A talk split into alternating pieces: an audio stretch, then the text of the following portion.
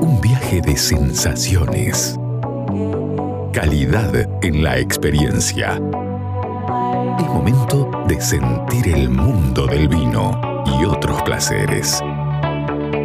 Esto es Red, red wine. Tope de Gama It's up to con la sommelier Carolina Pavisevich y el licenciado Alejandro Abraham. De Gama por Aries.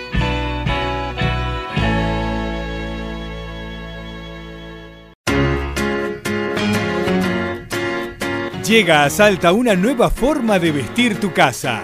The Linen Factory. La mayor calidad y fibras naturales en fundas de edredón, cubre somier, todo tipo de cortinas, manteles y más.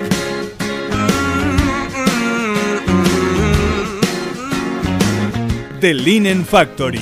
Te esperamos en General Güemes 292 o envíanos WhatsApp al 3875 841268 o al 3874 570269. Sure, yeah. The Linen Factory. Bueno, y justamente estábamos hablando de una situación que a mí me parece muy interesante, de la cual nunca hablamos, que fue una, la proscripción del vino en varias provincias argentinas.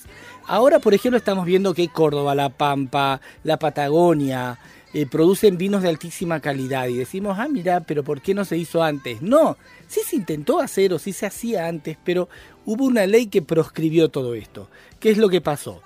Para ponernos un contexto, para 1910 Entre Ríos tenía 5.000, por ejemplo, eh, Entre Ríos es una de las zonas más eh, afectadas, junto con La Pampa y la Patagonia, eh, pero sobre todo La Pampa. Eh, tenía casi 5.000 hectáreas cultivadas de vid, eh, con Malbec, Cabernet Sauvignon, Taná, Tarat, Pinot Blanc y Semillón. De hecho, el Tanat era la cepa de Entre Ríos. Y bueno, tenían bodegas en varios lugares de Entre Ríos. Estaba Concordia, Federación, Colonia San José, Concepción del Uruguay y Paraná.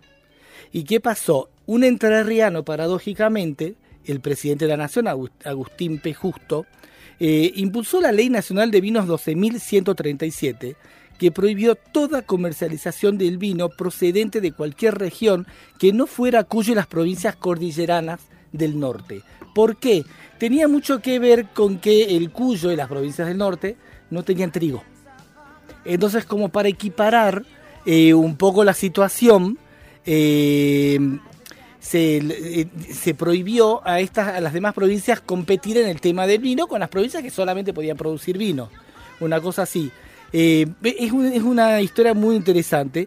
¿Qué pasó? Había mucha producción, había una sobreproducción eh, a mediados de la década del 30 y el consumo de vino había descendido brutalmente, entonces había como, precios muy bajos y una producción, una sobreproducción muy importante. Entonces, eh, la idea que tuvo justo fue esto, cre- crear la ley eh, 12.137, sancionada en 1935, que promovió la creación de la Junta Regulador del- Reguladora del Vino y eh, que bueno que prohibió a todas las demás provincias eh, tener vinos.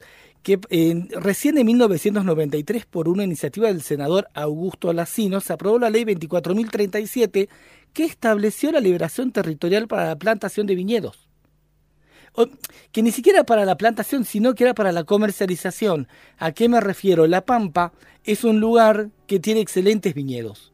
De hecho, La Pampa no podía producir vinos, pero muchas bodegas mendocinas tenían viñedos en La Pampa. De hecho, por ejemplo, eh, no sé si ubica, bueno, Ca- Catena Zapata tiene muchos viñedos en La Pampa. Eh, eh, no sé si se ubica el Primus o el Primus de Salentén, que es Sí. el tope de gama. Bueno, son uvas de La Pampa Claro. son uvas de La Pampa. Entonces, digamos, mientras La Pampa no podía producir vino o Entre Ríos no podía producir vinos, sí bodegas de otros lugares podían sacar uvas de esos lugares, ¿no?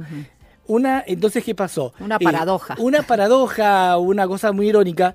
Entonces pasaba que eh, la elaboración del vino se hacía para la casa, nomás no se podía comercializar, pero en realidad lo podías plantar las uvas y vendérselas a, a gente de afuera, lo cual fue muy injusto. En 1993 se suspende eso y ahí empieza a surgir lo que es la Patagonia, La Pampa, Entre Ríos está volviendo. Entre Ríos, por ejemplo, ahora más que Tanat está haciendo Marcelán. ¿Mm? Y bueno, cuando si algún si ustedes tienen la oportunidad, entren a la página de Bodega del Desierto. No son caros los vinos porque usted entró hoy. Y la verdad son de una altísima factura. Y creo que hay una caja de Desierto 25 que usted puede elegir distintos varietales. y, y que es una muy buena eh, manera de adentrarse en un mundo porque es la Pampa eh, viticulturalmente es eh, Patagonia, ¿no? Pero bueno, nada, muy interesante es esta historia, como para poner en contexto el porqué de estos vinos en la Pampa, que no son, a ver, son sorpresa porque nunca escuchaste hablar de la Pampa vitivinícolamente, pero en realidad fue prohibida junto al resto del país, solamente podía estar Cuyo y el norte, y los, las cordilleranas del norte nomás.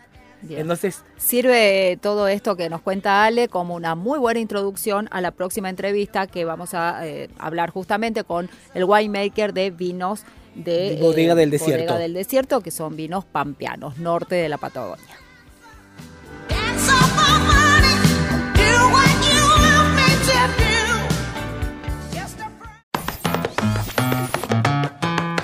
¿Querés encontrar los mejores vinos de Salta a precio de bodega? Cafayate Wines. ¿Querés quesos y fiambres artesanales? Cafayate Wines. ¿Querés hacer envíos a cualquier parte del país? Cafayate Wines. ¿Querés productos regionales gourmet, escabeches y salsas deshidratadas con ingredientes autóctonos? Por supuesto, Cafayate Wines. En Caseros, esquina de Anfunes, frente a la iglesia San Francisco.